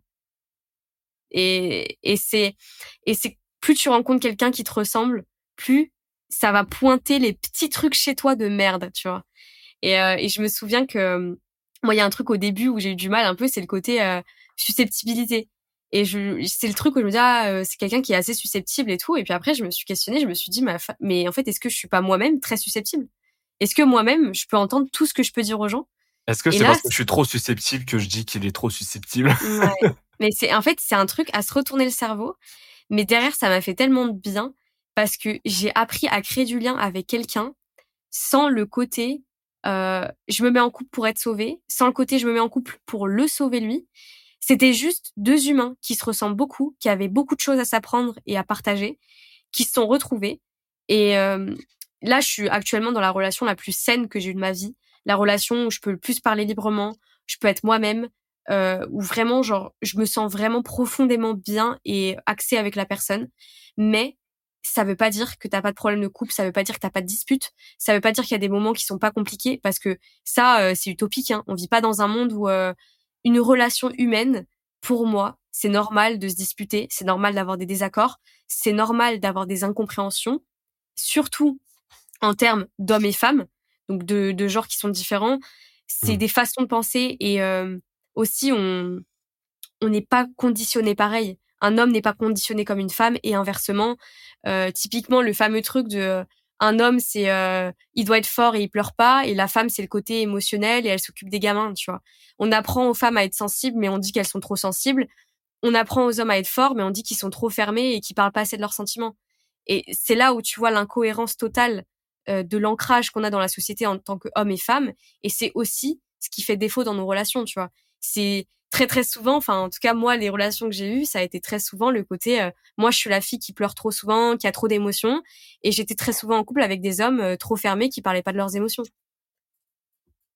Ouais, parce que du coup en fait enfin le le rôle que que la société veut que l'homme ait, enfin putain comment comment je mmh. parle moi euh, cette cette vision en fait de l'homme et de la femme en fait les gens s'enferment peut-être un peu trop dedans et du coup ça crée des des des des, des je vais dire des litiges oh là là matrixé par le taf le mec des des, euh, des pas des désaccords mais bon bah du coup je vais prendre des litiges mais des en fait des le fait qu'il y ait deux extrêmes qui se croisent comme ça comme par exemple quelqu'un qui est trop émotionnel par, par rapport à quelqu'un qui est trop fermé ben d'un côté, euh, ça peut créer des, des, des, relations très toxiques derrière. Euh, ça peut aller très loin en vrai, mmh. Même niveau euh, niveau mental, même tout ça. Mais d'un côté, ouais, toi, tu serais plus. est-ce que toi, tu par exemple, est-ce que par exemple, ouais, beaucoup de par exemple, les. est-ce que pour toi, par exemple, la. Waouh, bah arrête ça Oh, Fry tu vas y arriver. Je vais y arriver. Mais euh, non, parce que je sais que toi, par exemple, t'es, euh, tu me, enfin, tu me dis ouais, j'étais très émotionnel et tout, mais c'est quelque chose quand même que tu as réussi à vachement corriger. Enfin, à moins que mmh. je te connaisse pas forcément euh, trop sous cet aspect-là, mais c'est quelque chose que tu as réussi à corriger. Et du coup, est-ce que toi, tu, ça, ça te choque, par exemple, ou est-ce que ça te parle ou même peut-être que toi tu l'es, est-ce que bah, une femme peut endosser un peu le rôle entre guillemets de, de l'homme, tu vois, comme la société le veut, et du coup euh, l'inverse pour les hommes? Moi, honnêtement, là-dessus, euh, en fait, bon déjà euh, dans ma notion de l'homme et de la femme, bien sûr là on parle de couple hétéro, je me lancerai pas sur les couples les couples du même genre etc parce que j'ai pas la notion et que j'ai pas la connaissance et que c'est enfin comme je suis hétéro, je peux parler que de ça et je peux pas parler à la place des autres, tu vois. Bien sûr, oui, on est deux personnes hétérosexuelles, donc on parle de ce qu'on connaît ici, d'accord? Voilà. On parle pas de, voilà. C'est surtout que voilà, je, je vais pas commencer à dire des choses qui me concernent pas et c'est pas, c'est euh, ah, aux autres à prendre la parole là-dessus, tu vois. Mais euh, moi, dans ma vision, en tout cas, du couple hétéro, euh, homme-femme, etc. Enfin, de toute façon, même en général, un homme, il a son côté masculin et son côté féminin, comme une femme a son côté féminin et son côté masculin. Ça, c'est général. Euh, c'est pour ça que par exemple, on dit des fois qu'il y a des, des garçons manqués ou des filles manquées parce que euh, c'est des gens qui vont plus développer un côté qui est opposé à leur genre de naissance. Voilà. Mmh. Mmh, mmh, c'est, tu vois, tu, enfin, moi je me souviens quand j'étais en primaire, il y avait une fille tout le monde disait ah, c'est un garçon manqué parce que c'était une femme qui avait plus euh, de masculinité en elle que de féminité. Mais pour moi, rien n'est négatif là-dedans. Tu vois, pour moi, euh, c'est pas un problème. Mais dans mes relations, ce que j'ai pu voir, je suis sortie avec euh, donc ma plus longue relation, c'était un homme qui était énormément dans son côté masculin et qui était très très très très peu dans son côté féminin. Et ça n'a pas fonctionné parce que j'ai énormément souffert de ça, étant donné que moi je suis beaucoup, j'étais à l'époque beaucoup plus dans mon côté féminin et pas dans mon côté masculin. Donc du coup, il y avait vraiment un fossé qui se créait dans l'émotionnel de notre relation et la communication parce que niveau sentimental, je communiquais trop et lui pas du tout. Donc en fait, il y avait vraiment un creux où en fait je me sentais pas aimée quoi. Enfin, j'avais l'impression de d'être euh, la, juste sa meuf, tu vois, juste euh, pas plus que ça et pas plus d'émotions que ça. C'était hyper euh, compliqué. Et à l'inverse, femme trophée un peu, non? Non, pas femme trophée, mais plus le côté ah bah je suis juste sa copine quoi. Enfin juste. L'homme masculin très masculin généralement il le voit un peu comme un trophée la femme. Enfin du moins la plupart des hommes aujourd'hui j'ai l'impression que voient un peu la femme comme une femme trophée tu vois. Genre ils veulent la plus belle, euh, la euh, celle, celle qui, euh, qui a, enfin, ah mais tu sais je suis pas trop d'accord avec toi parce que justement je vais te raconter un truc, c'est que après cet homme-là, enfin dans une coupure qu'on a eue de un an, je suis sortie avec euh, avec un homme qui était beaucoup beaucoup plus dans son côté féminin. Et en fait c'est marrant quand tu prends l'historique des gens, euh, très souvent, alors il y a il y a un lien par rapport aux parents, tu vois. Moi je sais que bah, l'homme de, de, de, qui je parle, avec qui je suis restée pas très longtemps, qui était dans son côté féminin, il était extrêmement proche de sa mère. Mais sa mère, c'était sa confidente, c'était l'amour de sa vie. Et donc, il a vraiment été éduqué par une femme qui était elle-même dans son côté féminin. Donc lui, il était très très sensible, très émotionnel, très romantique, euh, beaucoup beaucoup dans la démonstration. En fait, c'était vraiment un homme, euh, tu sais, qui montrait sa fragilité et qui en avait pas peur. Sauf que moi, mmh. à cette époque-là de ma vie, j'étais complètement dans mon côté masculin parce que j'avais fermé mon cœur.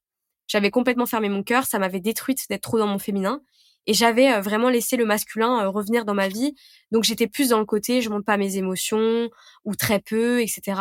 Et cet homme-là, il m'a fait cheminer, il m'a fait un peu revenir dans mon féminin. Mais il y en a, il y a un moment où j'en ai eu vraiment marre. Tu vois, tu me posais la question, est-ce que euh, du coup la femme, elle peut avoir le rôle inverse? Moi, j'avais un peu l'impression d'avoir ce rôle inverse là parce que j'étais très protectrice, parce que euh, j'étais un peu euh, entre guillemets son pilier, et j'avais quelques moments où je me laissais aller à mes états à mes états d'âme, mais c'était assez rare. Et j'avais l'impression plus pour lui d'être sa confidente, tout ça. Et moi, c'est quelque chose qui me convient pas, mais moi, je pense que c'est totalement possible que ce soit inversé et que ça convienne aux gens. Juste pour mon expérience personnelle, moi, je sais que c'est pas quelque chose qu'il me faut. Mais le fait d'avoir eu cet homme dans ma vie, ça m'a fait prendre conscience, en fait, que moi, pour que je sois heureuse avec quelqu'un, il faut que ce soit équilibré. Il faut que je sois dans mon côté féminin et masculin et que je puisse mmh. switcher à des moments clés. Typiquement, euh, la personne avec qui je suis aujourd'hui, c'est quelqu'un qui peut autant être dans le féminin que dans le masculin. C'est quelqu'un qui sait, euh, on va dire, genre euh, s'imposer, être fort entre guillemets. Enfin, je déteste hein, le côté un peu masculiniser la, la force parce que je trouve ça débile d'associer ça à ça, mais on va on va rester un peu dans le cliché, mais c'est quelqu'un qui sait autant rester euh, fort et fermé émotionnellement quand il en a besoin que de s'ouvrir et d'être dans l'émotionnel, tu vois? Et qui sait mmh. le jauger par moment de vie. Et c'est ça, moi, qui me permet aujourd'hui dans ma relation d'être autant épanouie et de la faire autant durer, parce que maintenant, ça va faire plus d'un an qu'on est ensemble. C'est le côté savoir, justement, jauger, le côté euh, émotionnel. La complémentarité un peu. Ouais, voilà, c'est ça. Et c'est le fait de pas, il y en a un qui est fermé et l'autre qui est complètement ouvert. Et enfin, on l'associe au genre, mais honnêtement, euh, ça veut tout et rien dire, tu vois. Mais, mais voilà. Ouais, après, enfin, je vois ce que tu veux dire dans le sens complémentaire. Euh, bah du coup, si, si on sort un petit peu du, du genre, parce que voilà, comme tu dis, c'est c'est pas débile, mais disons que c'est un peu cliché d'associer ça au, au, genre. Euh, on va plutôt parler de euh, bah, de côté émotionnel. Et, enfin, par exemple, quand tu parles du côté masculin, je pense, je pense que tu parles du côté euh, ouais, encaissé, rassuré. Par exemple, quand l'autre personne est trop dans l'émotionnel, bah, la faire entre guillemets redescendre, tu vois.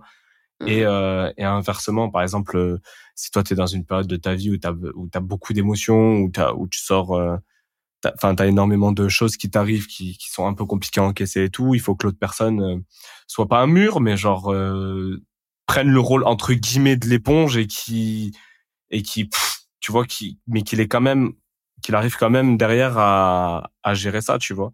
Donc pour ça, je pense qu'il faut quand même être un minimum développé euh, dans la vie mm. en général. faut avoir un peu vécu pour savoir en fait faire ce travail de euh, ok j'absorbe mais je sais aussi rejeter. Mm. Mais tu sais que toi, je pense que tu t'en rends pas compte, mais euh, en te connaissant du coup depuis quelques temps, euh, je pense que tu le sais pas, mais quand on ne te connaît pas, t'es dans ton côté euh, fermé, donc un peu plus entre guillemets masculin, et quand on te connaît, t'es es vraiment dans le féminin. Genre pas dans le sens où euh, tu laisses tes émotions te submerger et tout, pas du tout comme ça, mais en fait, tu es quelqu'un de profondément humain et de profondément empathique. Tu vois ce que je veux mmh. dire? Ouais, mais comme tu dis, en fait, c'est quand on me connaît ça. et c'est parce que bah pour pour faire l'historique vite fait, vas-y, parce que on est dans le podcast, faut jouer un peu le jeu. Euh, j'ai j'ai eu quatre tromperies dans, dans ma vie en fait sur mes six relations. Et mmh. j'ai beaucoup, enfin une tromperie pour ceux qui ont vécu ça, je pense que vous savez de quoi je parle. C'est une trahison énorme, c'est tu remets tout en doute dans ta vie.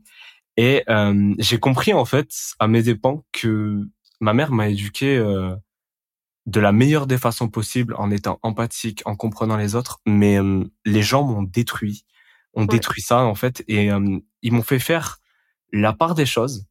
Mais moi personnellement, j'ai fait le choix de me fermer complètement aux gens que je connais pas.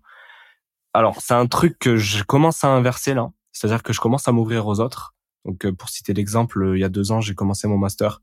Euh, pour moi, le, les études, c'était juste, je vais à la fac, je fais mes cours et ciao. Et en fait, j'ai réussi à faire le travail de m'ouvrir aux autres. J'ai commencé à parler un peu à des gens et aujourd'hui, j'ai un cercle d'amis qui est qui est super cool, tu vois.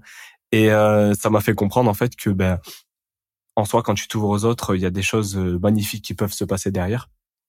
Mais comme tu dis en fait, ouais, ce côté masculin en fait, il me permet de me protéger un petit peu de, de l'adversité entre guillemets parce que je pense que le fait que je veuille pas me mettre enfin que je veuille pas pas forcément je suis pas fermé à ça mais disons que pour l'instant c'est c'est pas trop conseillé que je me mette en couple vu ma situation Hmm. Euh, Enfin voilà, je suis en fin d'études, euh, alternance, tout ça, stabilité, c'est c'est un peu compliqué. Je sais même pas si je reste là où je suis euh, dans six mois, donc euh, un peu compliqué de se mettre avec quelqu'un. Euh, j'ai perdu le fil de ce que je voulais dire et euh, j'ai perdu le fil de ce que je voulais dire complet là par contre. Et je pense que ah oui aussi, je pense que le, le fait que ça fait deux ans que je sois que je- j'ai fait ce choix en fait entre guillemets de me de m'isoler un petit peu de ces relations, même si j'ai laissé place à, à à des gens qui sont rentrés et qui ont tenté. Je pense aussi que j'avais des choses à prouver à ce moment-là, hein, mais ça il y a pas de souci. Je mets pas le- la, la faute sur l'autre personne. Hmm. Enfin, je, je je laisse pas la charge de, de prouver à l'autre personne. C'est je dois aussi prouver des choses à l'autre personne. Mais bref, euh, je pense aussi que allez j'ai perdu le fil. Allez on change. Bon, je vais m'aider un peu. J'en parle un peu après. Mais en gros, ce que je voulais te dire sur cette fin de phrase, c'est que j'ai associé le couple au chaos et j'ai structuré ma vie pendant deux ans en tant que célibataire. J'étais très structuré. Il y avait plus place au chaos. Donc cette peur que que j'avais en fait, c'était la peur de remettre du chaos dans ma vie. Donc, euh, je vous laisse avec la suite du podcast de nouveau. Du coup, on reprend la. C'est une folie. Tu veux que j'enchaîne? Euh, C'était un truc à enchaîner, ouais, pourquoi pas. Euh, ouais, moi je voulais juste rebondir euh, justement sur le côté euh, tu te protèges avec euh, ta masculinité, mais en fait ce- que je trouve euh, hyper euh, marrant, enfin marrant, ce que je trouve hyper intéressant à analyser, c'est que en fait le côté féminin, on l'associe vraiment au côté on va te niquer quoi, on va te faire du mal. Plus tu vas montrer ton côté sensible, en fait ton espèce de vrai toi, enfin le côté ce qui te fait mal, euh, le côté très très humain de quelqu'un au plus tu vas le montrer, au plus on va s'en servir contre toi. Et aujourd'hui, enfin, je, je sais pas si toi aussi t'as remarqué et tout, moi je remarque sur les réseaux sociaux, etc., soit les femmes ou les hommes, c'est vraiment déjà euh, un combat autant les femmes euh, bah, euh, qui, qui sont là en mode euh, qui détestent les hommes par rapport à tous leurs traumas, etc., et autant les hommes qui se ferment complètement aux femmes à cause des, de, bah, de la tromperie, des choses comme ça qu'ils ont pu subir des femmes euh, ou des mauvaises personnes qu'ils ont pu rencontrer. Et il y a vraiment un combat qui se crée en mode euh, homme et femme. Et c'est vraiment une division. Et tout le monde est dans le côté on montre plus rien, faut pas montrer ses sentiments, faut pas montrer comment on est. Oui. Et tu vois, genre, autant tu vas avoir une femme qui va faire une vidéo en disant les filles, dites jamais, racontez jamais vos problèmes euh, aux mecs que vous fréquentez, euh, gardez le secret, gardez vos secrets, ne dites pas votre passé. Et autant tu vas avoir un mec qui va faire la même vidéo, euh, ne dites rien sur votre vie, elle va s'en servir contre vous. En fait, c'est là où tu vois que aujourd'hui, on vit dans un monde où tout le monde se tire dans les pattes mutuellement et tu peux plus faire confiance à personne. Et je pense qu'on est, on arrive dans une ère où on est une génération qui a des trust issues, mais de malade mental. Genre, c'est un truc de fou de voir à quel point tu, je suis sûre, tu demandes autour de toi, sur 10 personnes de ton entourage, t'as peut-être 9 personnes qui vont te dire qu'ils ont du mal à faire confiance aux gens qu'ils connaissent pas. Tu vois, c'est, en fait, on n'est plus dans une les gens jouent génération. plus le jeu. Ouais, c'est ça, c'est plus de l'entraide, c'est plus du c'est plus mutuel, c'est c'est vraiment du euh, un peu chacun pour sa gueule quoi. Et c'est c'est le côté ouais euh, après il y a il y a plein de choses qui poussent à ça hein, que ce soit euh, institution un, ah institu Inst- institutionnel. inst- inst- institution J'arrive pas à le prononcer. Institutionnel. C'est ça le mot? Que ce soit institutionnel. Institutionnel. Oh, mais je suis, euh, je suis dyslexique, je crois. Institutionnel. voilà. Oh, mais je te jure, c'était un running gag, le truc. Ok, Donc, ça, euh, ça va être un short, ça. Euh, ils vont couper, ils vont sortir du contexte et ils vont dire je me fous de la gueule des dyslexiques. Oh non. Non, On va les vraiment faire. pas. Mon meilleur pote est dyslexique. Allez, laissez- laissez-moi tranquille. Moi, ma, ma famille, il y en a plein qui sont dyslexiques et euh, voilà, j'ai, j'ai le pass, j'ai le pass. Voilà. Mais oui.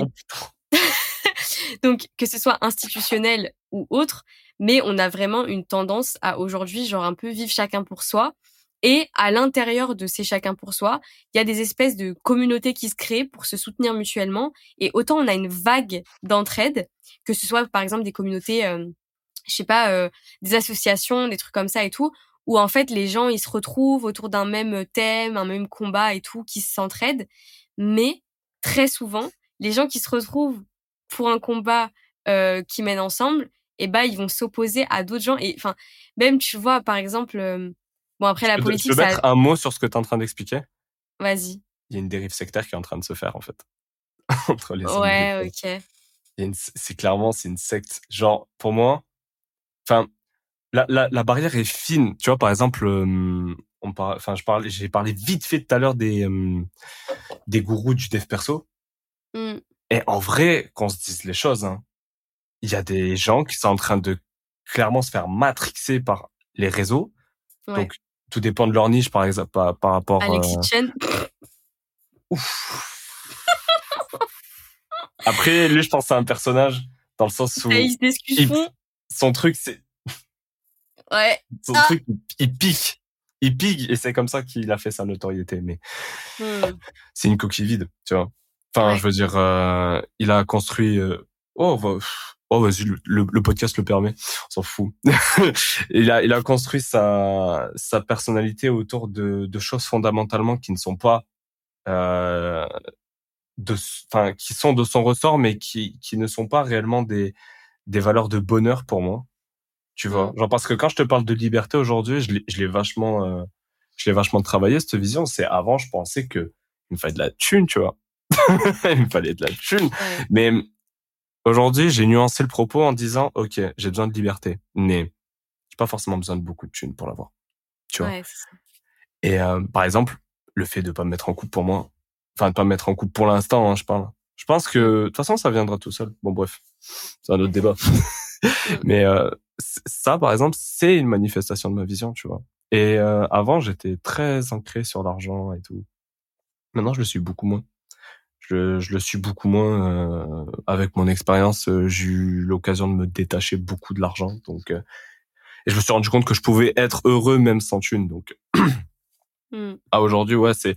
Mais les gens se font trop matrixer et il y a des graves des des sectes. Et je pense que ce que tu décris, ça fait. c'est- Je suis presque sûr qu'il y en a, ils sont tellement matrixés par. euh, euh, ouais, faut par exemple, faut pas, euh, faut pas donner, euh, faut pas dire ses insécurités à un homme ou, ou à une femme euh, parce que voilà, tu vas te faire avoir et tout. Mais les gens jouent plus le jeu du couple déjà, qu'on se le dise, parce que le Mm. couple c'est se mettre à nu devant une personne. Donc si tu te mets pas à nu, bah t'es pas en couple, mais ju- c'est juste un statut que t'es en train de te faire. Hmm. Tu joues pas le jeu. Et deuxièmement, en pensant comme ça et en se retrouvant avec beaucoup de personnes qui pensent la même chose, parce que à contrario de ces gens, moi quand je dis que par exemple j'ai eu euh, j'ai eu beaucoup de mal à faire confiance bah, à des à des femmes par la suite, c'est parce que ce sont des insécurités qui me sont euh, qui me sont apparues suite à mes expériences. Ce ne Ouais, sont pas des personnes qui toi. dicté à travers les réseaux. Hmm. Tu Ouais, vois, il y a ça. des gens qui sont convaincus de ça parce qu'ils se disent Mm. OK, euh, putain, je suis sorti avec une meuf, elle m'a dit ça, euh, oh putain, je l'ai mal pris et elle a raison. c'est tu pour ça justement, euh, enfin je rebondis là-dessus, quand je te dis on est une génération matrixée par les trust issues, c'est vraiment le côté, en fait, tellement tout le monde raconte, tu vois, euh, c'est la mode des story time, oh, cette meuf elle m'a fait ça, faut que je vous raconte la fois ou machin. En fait, on est tellement matrixé par tous les gens qui racontent leur histoire horrible de vie, euh, quand ils se sont fait tromper ou quand ils se sont fait euh, trahir, mentir, machin, truc, qu'en fait, il y a des gens qui n'ont jamais vécu ça qui s'associent tellement à, je sais pas, leur influenceur préféré ou euh, leur podcasteur préféré ou j'en sais rien, qui s'associent tellement à eux, qui se disent, ah, mais si lui, il a pu vivre ça, mais qu'est-ce que moi, je pourrais vivre? Donc, ils vont complètement se fermer, en fait. Et ils vont associer des moments de vie qui ne sont pas les leurs à des gens qui vont donner des conseils parce qu'ils ont été eux-mêmes blessés en mode conseil pour jamais souffrir euh, en relation, euh, euh, ne jamais donner sa confiance, machin, tu vois. Carrément, il y a des gens qui ont fait leur, qui ont, qui ont bâti leur, leur notoriété leur niche là-dessus. Hein. Bah oui, Je vais pas ouais, citer de blase, mais il y a des gens qui, qui ont percé de fou en faisant ça. Hein. Et je te parle de gens avec des millions d'abonnés. hein. Mm. Il y a des gens qui ont clair, qui clairement ont percé sur du contenu. Euh, comment ne euh, ne plus rien ressentir, euh, comment euh, faire en sorte que cette femme vous apprécie euh, sans que vous vous y soyez attaché, mais c'est Ouais, contre-productif. C'est contre-productif. Enfin, je veux dire, joue le jeu, mec. Tu vois, enfin, dans la vie, euh, les, les meilleurs apprentissages, c'est l'échec. Tu vois, c'est la souffrance. C'est, je pense que à aujourd'hui, euh, j'ai pas d'exemple direct concret, mais je, je suis presque sûr que, bah, par exemple, la première relation, je pense que à aujourd'hui, si tu te, si tu te revisualises dans ta relation, dans ta première relation amoureuse, pardon, euh, tu peux te dire, bah, soit par exemple, euh, putain, j'étais vraiment une connasse, ou alors je disais, ah, pourquoi j'ai fait ça, ou ah, j'étais comme ça et tout. Tu vois, ce sont des mmh. choses que t'as faites, que t'as faites malgré tout. Mais aujourd'hui, je t'en rends compte pourquoi? Parce que cette relation, elle a échoué, parce que t'as pu faire la, part des choses, tout ça. Mmh. Et je pense que les gens, en fait, ont peur aujourd'hui. Ils, sacralisent trop l'échec. Ils se disent, putain, aujourd'hui, sur les réseaux, on te dit, euh, si t'échoues, euh, t'es une merde. Si à 30 ans, euh, t'as pas euh, tant d'argent sur ton compte, t'es une merde. L'échec, il est trop sacralisé aujourd'hui. T'as plus le droit à l'échec. Mais ça me fait grave penser à un truc une fois que je t'avais dit quand on s'était appelé, où je t'avais dit, quand tu acceptes euh, de sortir avec quelqu'un ou euh, en tout cas de rentrer dans une relation privée avec quelqu'un, tu acceptes le fait qu'elle puisse te faire du mal. En fait, c'est un peu, bah, comme tu as dit, les gens ne jouent plus le jeu de la relation parce qu'aujourd'hui, les gens n'acceptent plus le fait de potentiellement donner les armes à quelqu'un pour leur tirer dessus. Mais en fait, une relation entre humains, c'est ça. Euh, typiquement, euh, je sais pas, on va dire que tu grandis avec tes deux parents, et bah un jour peut-être que tu vas confier quelque chose à ton père ou à ta mère, tu sais que peut-être sous le coup de l'énervement, ta mère ou ton père pourra ressortir ce truc-là, mais c'est la relation, en fait, c'est le jeu de la relation, c'est le jeu de la confidence. C'est comme tu peux te confier à un ami très proche de toi sur un truc, un sujet qui te fait, qui te fait, peut te faire du mal, tu vois. Tu acceptes en lui confiant l'information que peut-être qu'il pourra la divulguer, peut-être qu'il pourra la retourner contre toi, mais à ce moment précis, tu fais le jeu de la relation. Parce que mmh. quand tu es proche de quelqu'un amicalement parlant, tu n'es pas juste proche parce que tu fais des sorties avec la personne. Ça n'a aucun intérêt, tu vois. Enfin, tu peux pas dire que euh, tu es très proche de quelqu'un si juste euh, votre activité principale c'est parler euh, du boulot et juste sortir boire des verres. Tu n'as pas de proximité avec la personne en fait. Tu es proche quand tu te dévoiles. Et une relation de couple à la base, c'est une proximité. Sinon, ça s'appelle euh, des plans d'un soir, des coups d'un soir ou euh, des, des coups ponctuels, on va dire. Mais une relation de couple, c'est une confiance mutuelle. Et effectivement, si tu n'accordes pas euh, le côté, enfin, si tu n'acceptes pas ce côté-là de te dire, bah, effectivement, cette personne, elle a le pouvoir de me faire du mal. Si d'ores et déjà dans une relation, tu dis non, je ferai tout pour que cette personne me fasse pas de mal parce que j'ai déjà trop souffert dans ma vie, tu n'es pas prêt à construire une relation. Et ça ne sert à rien de vouloir te lancer là-dedans parce que ça n'aboutira pas. Et pas du tout, vraiment. Ouais, c'est ça. Mais moi, ça me fait penser un peu à, une phrase de Damso. Elle voulait, euh, je sais plus, elle veut la rose mais sans les épines. Mmh. C'est exactement Il y a beaucoup de gens qui se mettent en couple pour le statut ou même des gens, enfin, dans le pire des cas, qui se mettent en couple pour le statut. Et euh, dans euh, le cas le plus souvent, je pense, enfin le plus souvent qui arrive, euh, pour les moments de bonheur en fait que procure la, la, relation, mais sans forcément en fait euh, prêter attention aux, et puis combler la solitude aussi. Combler la solitude, bah ouais. En fait, en soi, bah, le, le thème principal du podcast, du podcast, c'était ça en soi, c'est est-ce que est-ce que le se mettre en couple quand on est déconstruit, qu'on est dans un dans que notre vie est remplie de chaos, est-ce que c'est une solution, tu vois? Est-ce que euh, est-ce qu'en soi t'as est-ce pour enfin pourquoi on a besoin de se mettre en couple Pourquoi dans dans notre tête on se dit au lieu de de se développer nous-mêmes et de faire l'effort de trouver nos nos sources, les sources de nos insécurités et de se développer de et de construire une identité euh, enfin une identité de construire euh, de nous reconstruire en fait tout simplement. Pourquoi est-ce mmh. qu'on prend tout le temps ce choix? Enfin, pourquoi on tend tout le temps vers euh, trouver quelqu'un, tu vois? Il y en a beaucoup qui sont comme ça. En vrai, je, je, je pense, enfin, on n'est pas comme ça, mais j'ai été comme ça et j'ai parlé avec des gens qui étaient comme ça et j'ai croisé des gens qui étaient comme ça. Il y en a beaucoup des gens comme ça. Je sais pas mmh. si toi tu, tu te fais le même constat. Ouais, mais je vais te dire un truc là-dessus avec un peu entre guillemets des des espèces de, de connaissances euh, en psychologie. Euh, en fait, pour moi, euh, quand j'étais plus jeune, la volonté de trouver quelqu'un, d'aimer quelqu'un, c'était pour combler un vide. Mais à l'époque, je m'en rendais pas compte, tu vois. Et en fait, pour, enfin, dans ma tête, ça agit dans le même processus, que les addictions en fait, on a tous un terrain, un peu une prédisposition, euh, que ce soit génétique ou euh, de vie, qui fait qu'on est plus enclin ou moins enclin à être addict à quelque chose. Mais on peut très bien être addict à l'amour, addict à ce que tu ressens quand tu aimes quelqu'un. Et ben en fait, je pense que le côté sauter de relation en relation en relation, c'est ça le côté addictif. Tu vois, c'est un peu comme sur Tinder quand tu slides à gauche, à droite, etc., machin t'as le côté, t'as envie de trouver ta petite perle rare, le truc qui te fera vraiment kiffer, tu vois, que ce soit physiquement, que ce soit euh, mentalement, mais bon, Tinder, généralement, c'est un peu plus le physique qui joue, tu vois. Mais t'as le côté, t'as envie de trouver ce truc-là qui te fait vibrer. Et il y a une période dans ma vie où je ne vivais que pour le sentiment d'amour de la personne. Tu vois, le, truc que tu ressens quand t'aimes quelqu'un. Je ne vivais que pour ça et j'avais besoin de combler ce manque euh, parce que j'étais addict à la sensation que c'était que d'aimer quelqu'un.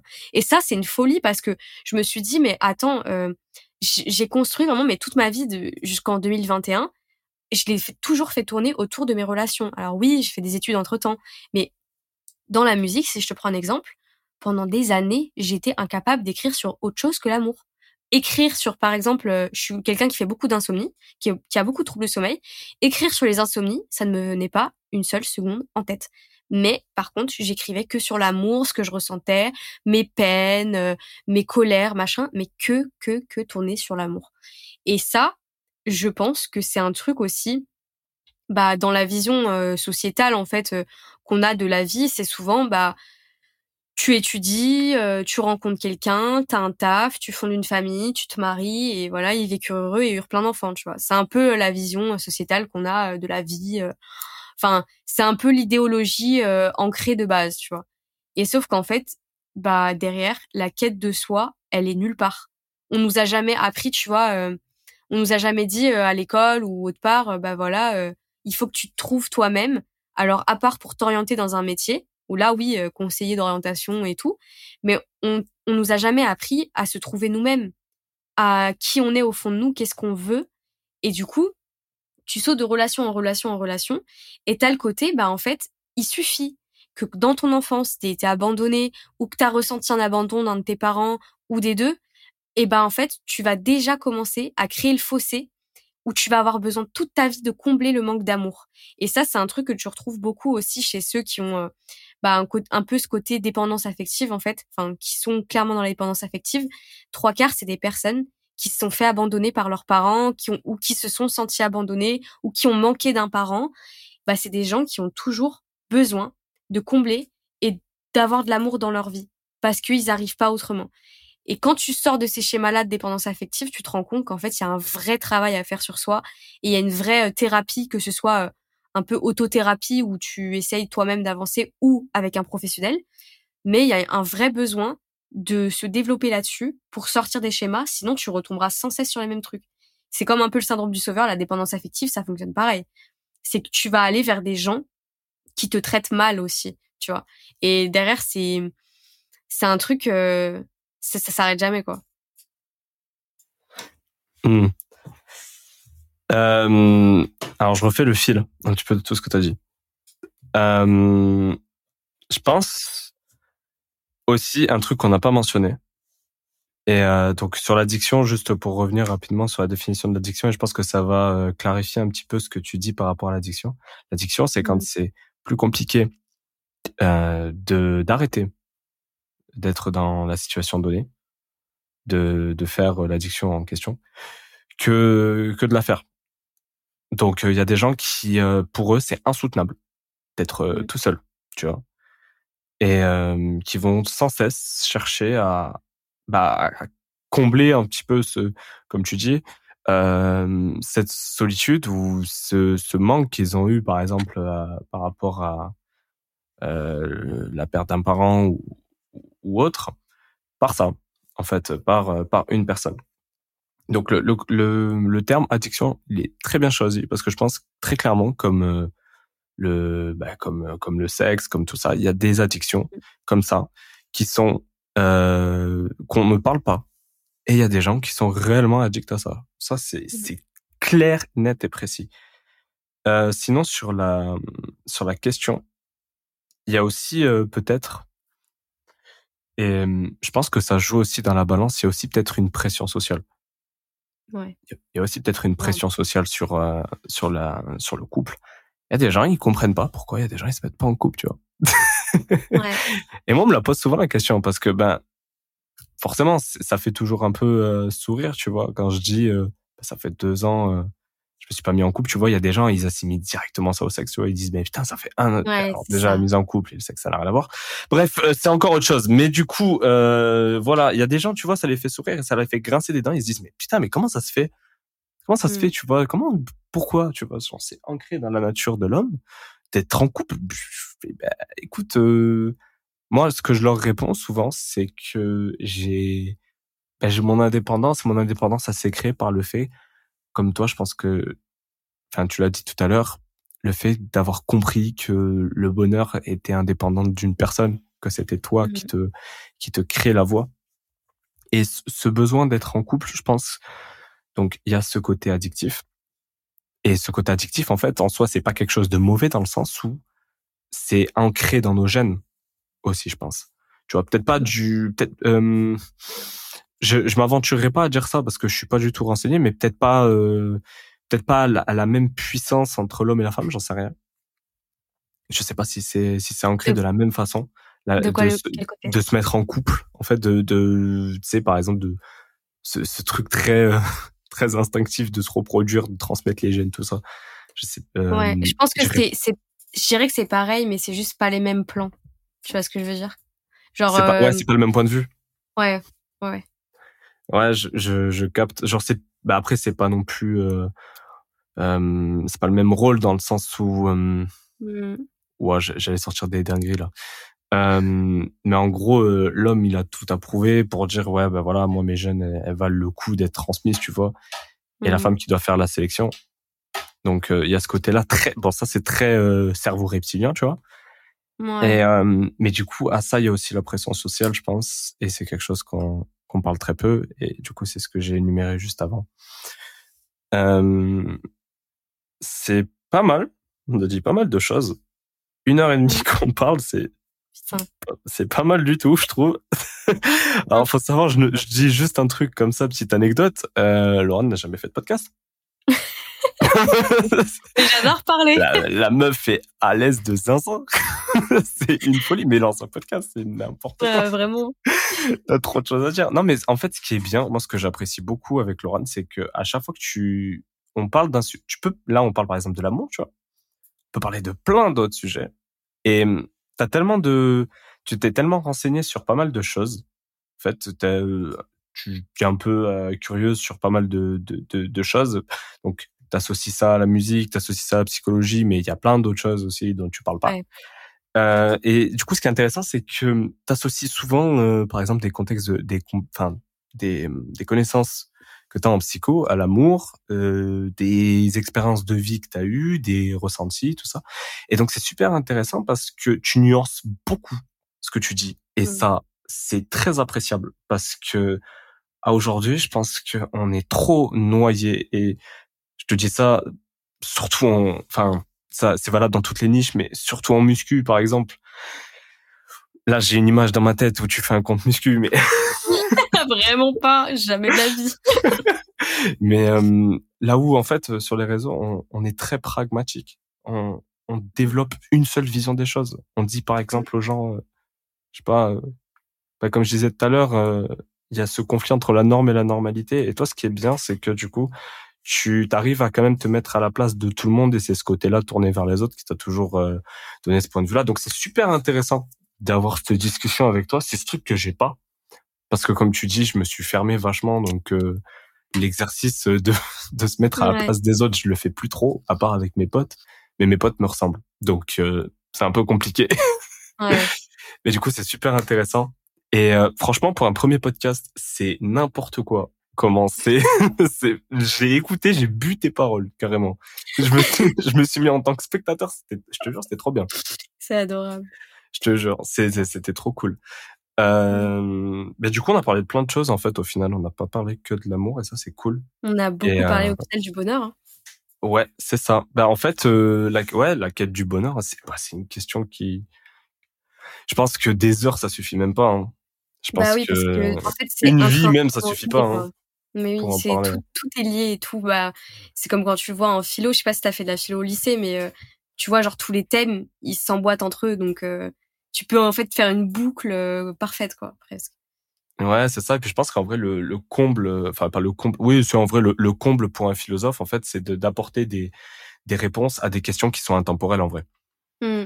Tu vois, c'est quand tu, quand tu écoutes des philosophes qui sont nés il y a plusieurs centaines d'années euh, en arrière et qui te parlent de choses que tu vis actuellement, je pense que c'est le comble, tu vois. C'est et le bonheur en qualité, c'est quelque chose qui, qui transcende les générations, tu vois.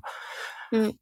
Donc euh, ouais, c'est une question qui a été super intéressante à développer. J'ai beaucoup aimé ce format de podcast, je te le dis de suite. J'ai trop kiffé. ça faisait super longtemps que j'avais pas fait ça. Parce que euh, là, à l'heure actuelle, pour les gens qui nous écoutent, bah, c'était beaucoup euh, basé sur euh, bah, sur la vision entrepreneuriale, sur le développement personnel, tout ça. Donc là, c'était très dev perso, mais c'était aussi c'était aussi très authentique, je trouve. Tu vois, mmh. j'ai bien aimé. J'ai bien aimé. Je sais pas ce que t'en as pensé, toi, mais en tout cas, euh, si ça à refaire, franchement, c'est quand tu veux.